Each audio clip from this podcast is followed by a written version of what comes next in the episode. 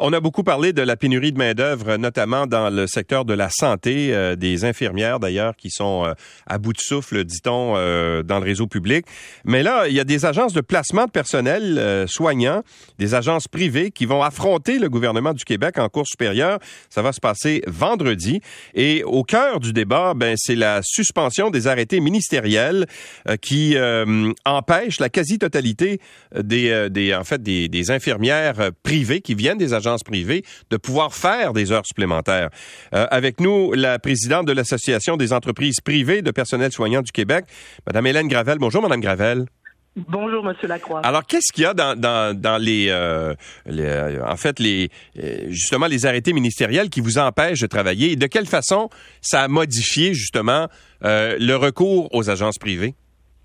Ben, en fait, ce qu'il faut mettre en contexte, c'est que depuis le début de la pandémie, on a tendu la main au gouvernement, on a été présent. On a énormément travaillé, notamment au niveau de la vaccination, pour permettre justement au réseau de ne pas désaffecter des ressources à l'intérieur même des hôpitaux pour les envoyer en, vaccination. Et euh, suite à ça, il y a des arrêtés ministériels qui ont été mis sur pied, notamment une infirmière, par exemple, qui quitte le réseau, ne peut pas venir travailler en agence avant une période de trois mois. Fait qu'actuellement, alors qu'il y a des bris de service, qu'il y a de l'épuisement, il y a des infirmières qui demeurent à la, à la maison en attendant de venir travailler ou qui ont choisi de faire autre chose.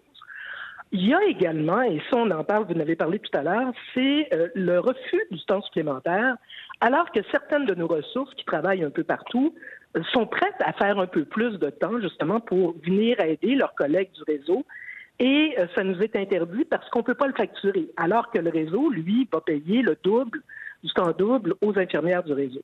Alors, c'est euh, des raisons comme celle-là qui nous amènent demain à entreprendre justement ce recours devant la Cour supérieure. Mais la raison, Madame Gravel, pour laquelle on a mis ces mesures-là en place, c'est justement parce que il y, avait comme une espèce de euh, d'inéquité entre des infirmières qui travaillaient dans le même hôpital, certaines qui sont payées par le public qui gagnent un salaire X, puis les autres qui venaient des, des, agences privées, puis qui étaient payés beaucoup plus cher euh, et, qui étaient soumises à d'autres conditions, puis tout ça, puis pas de temps supplémentaire obligatoire, puis tout ça.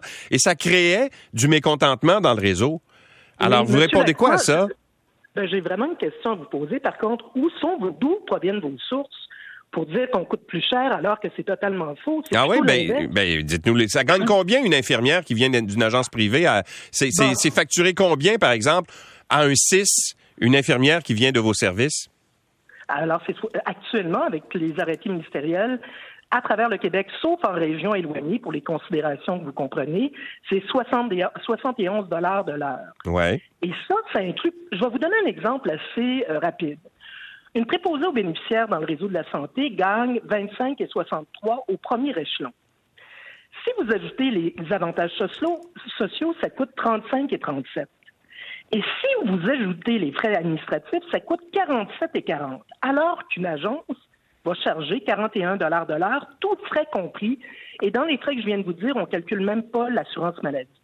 Donc, on coûte pour les PAB 6,40 de moins à la société québécoise souvent, quand j'entends les médias ou les syndicats parler mm. du coût des agences, vous allez prendre le salaire d'un employé du réseau public et le comparer à un taux, ce qui est totalement différent. C'est c'est comparer des pommes et des oranges, parce que vous savez comme ouais, mais le, salaire... le résultat, Mme Gravel, c'est que je comprends là, que vous dites parce qu'il y a une partie de l'argent qui va qui va pas, euh, tout l'argent ne va pas aux infirmières dans le réseau privé. C'est ce que je comprends. C'est ce que vous dites?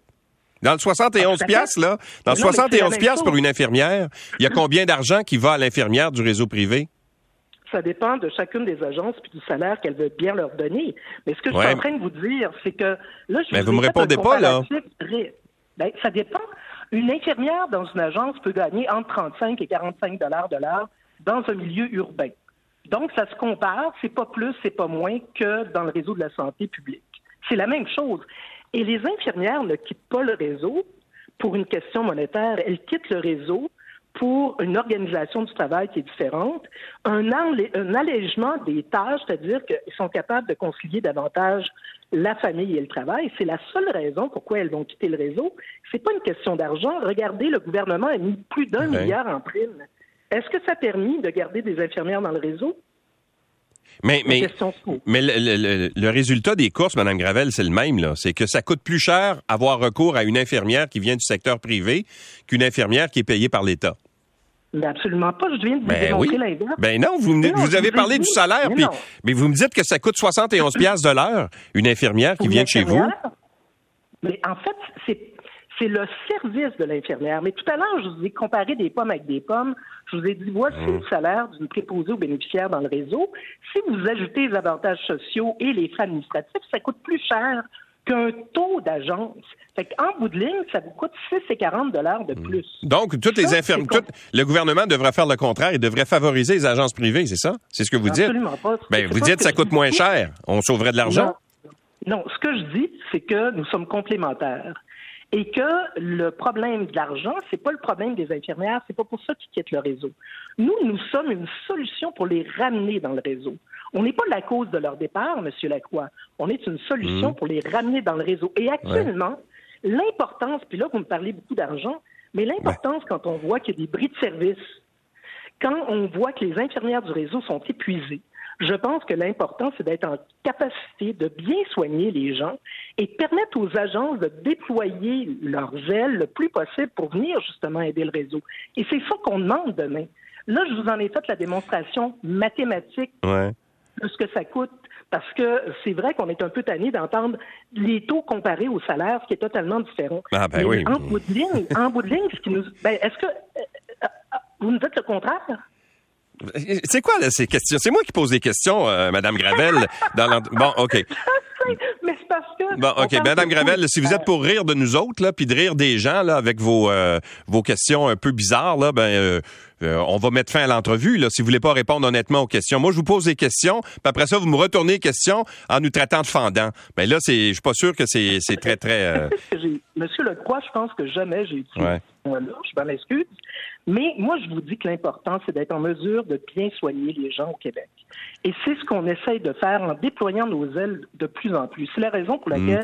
on a entrepris un recours demain. Il y a combien d'infirmières du privé, là, des agences privées, qui ont délaissé les agences pour retourner au public depuis euh, qu'on a mis les mesures en place. vous vous souvenez quand euh, M. Dubé a annoncé des mesures pour ramener euh, des, des, infirmières qui venaient du privé vers le public? Il y en a combien qui ont quitté vos rangs? Malheureusement, je suis pas en mesure de vous le dire, mais il y en a très peu. Ce qu'on nous, on a constaté à même de l'association, pour les mêmes raisons que je vous ai données tout à l'heure, c'est pas une question d'argent, c'est une question de qualité de vie. C'est une question de choisir le département dans lequel elles veulent travailler. C'est une question de conciliation travail-famille. Ça n'a rien à voir avec l'argent. Ça n'a jamais. Puis quand, on, quand les infirmières, par exemple, du public vous reprochent d'avoir les meilleurs quarts de travail, parce que ça, c'était, c'était un des arguments des syndicats qui disaient les infirmières du hum. privé ont les meilleurs quarts de travail, puis nous autres, on est obligés de se contenter des mauvais quarts de travail. Ben, encore une fois, je vous dirais que c'est faux parce que il faut pas oublier une chose, c'est que nous n'imposons jamais nos quarts de travail on répond aux demandes des CIUS. C'est aussi simple que ça. Alors, eux font leurs demandes et dépendamment de la disponibilité de nos ressources, on va combler le quart de travail. Jamais on va exiger de travailler de jour plutôt que le soir. Puis de toute façon, lorsqu'on regarde nos statistiques, on travaille beaucoup plus de fin de semaine, de soir et de nuit que de jour. Mais encore une fois, on répond aux demandes du réseau. On ne n'impose pas nos propres euh, agendas. Merci beaucoup, Mme Gravel, d'avoir été avec nous. Bonne chance euh, vendredi. Merci, M. Lacroix. Au revoir.